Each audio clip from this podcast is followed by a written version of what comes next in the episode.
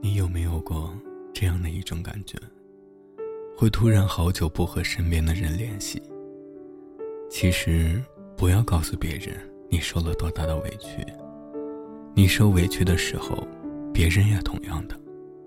不要弄得全世界都应该给你的伤口贴上创可贴。有时候，坏心情就像夏天里的暴雨，没有前兆，没有开场白，就这么来了。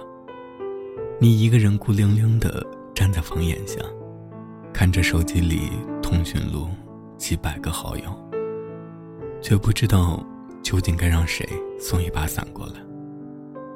从话痨变成熟，也许只要一瞬间。所以，在某一个时刻，你突然意识到，很久都没有和好友联系，委屈和压力，自己也可以完美的消化。而你这个时候才发现，一个人真的长大了。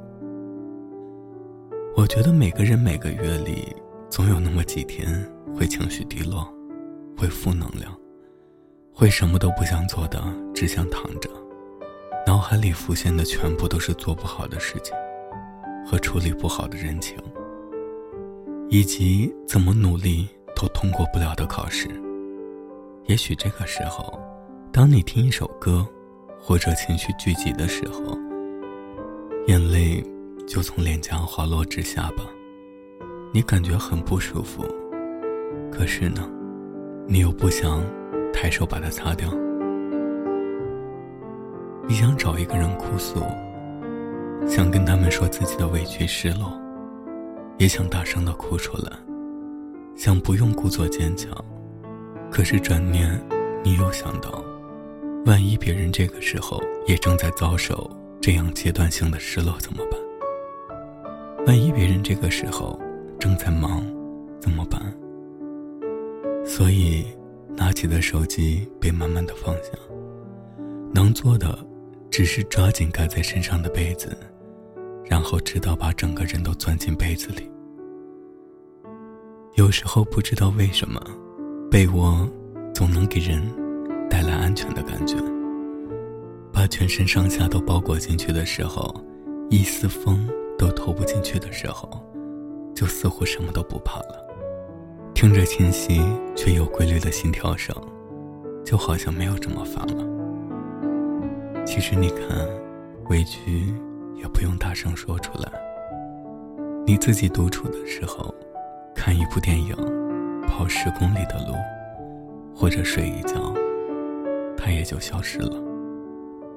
我知道，生活里我们或多或少都被生活抽过一些耳光，做自己不喜欢的工作，对不喜欢的人强颜欢笑，吃不喜欢的食物，爱不喜欢自己的人。可这就是生活呀。我们被折磨的四分五裂的时候，还是得思考如何更好的活下去。没有人是例外的。有一些外表看起来光鲜亮丽的人，晚上却也有自己坐在餐桌上孤零零吃快餐的时候。有些整天都笑呵呵的人，回到家后躺在床上也有不出声痛哭的时候。有些平时被众星捧月的人，也许他曾遇到的困难，也只能自己扛。所以说，没有一个人是容易的。所以委屈痛苦，能自己解决，就尽量不要麻烦别人。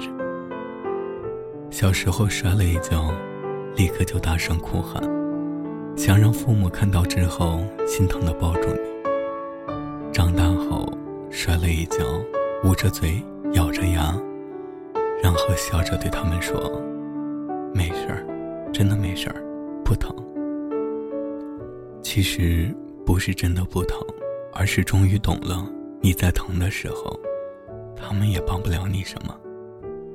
想起蔡康永曾经说过这样一段话：挫折感很大，觉得很难熬的时候，可以闭上眼睛，想象自己，想象已经是十年之后的自己，置身一段距离之外，转头去看现在正在遭遇的这些事，然后你再练习这样做，心情。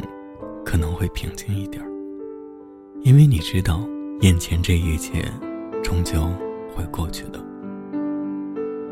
拜托你，不要将自己的痛苦弄得人尽皆知，也拜托你，不需要跟另一个人说太多自己的无奈。我们总是期待另一个人能够与自己感同身受，但是往往，假如别人做不到的话，那么，只会让你更失望。我们一个人必然会经历一些你曾经没有想象过的痛苦，而这些，也都是生活的所必经过程。你要学会适应，学会承受，然后，再学会慢慢的去克服它。一个人没有你想象的这么难过，只要你好好的与自己真诚的相处，我相信，这些不快乐的时光，自然也都会过去的。